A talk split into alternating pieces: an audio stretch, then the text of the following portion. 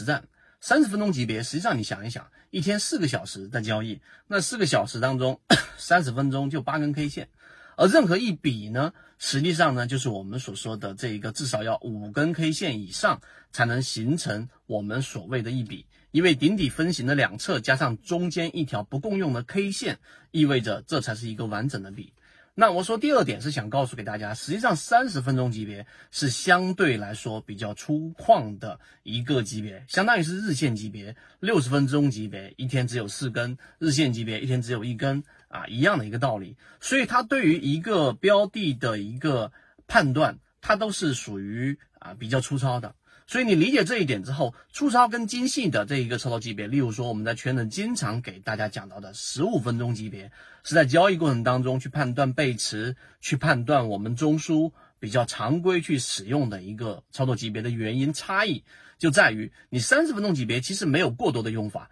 就是我们举个例子，我们进入到第三点，在日线级别当中，三十分钟级别只是相当于把日线级别放大的两倍。啊，放大一倍就是我们六十分钟级别，再放大一倍啊，然后变成了我们说三十分钟级别。所以，当一个标的日线级别它并没有出现我们所说的顶分型，但是在三十分钟级别上，它已经出现了一个三十分钟级别的背驰。那么这种时候呢，作为你如果想啊，这个在大盘环境不是特别稳定的情况之下，及时的锁定好你的利润，三十分钟级别是可以离场的。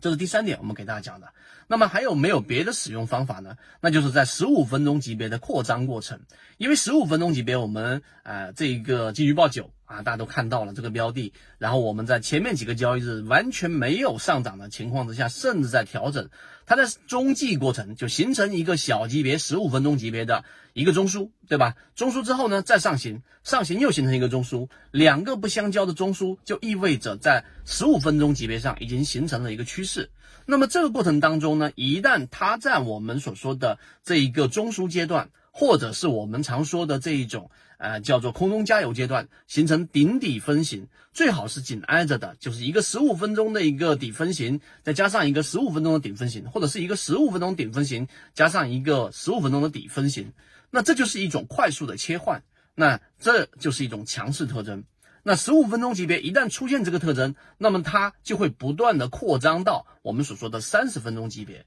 所以，当一个我们所说的十五分钟级别已经形成了一个我们所说的趋势，那么在三十分钟级别上，它形成了一个我们所说的类趋势，就是奔走中枢，或者是出现了一个底分型。那么这种情况之下呢，啊，即使日线级别、操作级别、大级别上还没有出现特别稳定的信号的时候，底仓也可以进去。所以这个就是我们说三十分钟级别。啊，其实我们这次结合到了十五分钟级别的一个实战过程当中去理解，希望对大家来说有所启发。所以我上述讲的内容，你应该在你的这一个脑中非常清晰的构建了，才意味着你至少有一个模型，至少大致的了解了缠论。那么在实战过程当中，才能把理论更好的转换成实践。好，今天讲这么多，和你一起终身进化。今天的分享就到这里，想要进入圈子一起进化学习。可以加我朋友圈 SD 八幺八幺二，有完整版的视频专栏分享给大家。希望今天的三分钟对你来说有所帮助，和你一起终身进化。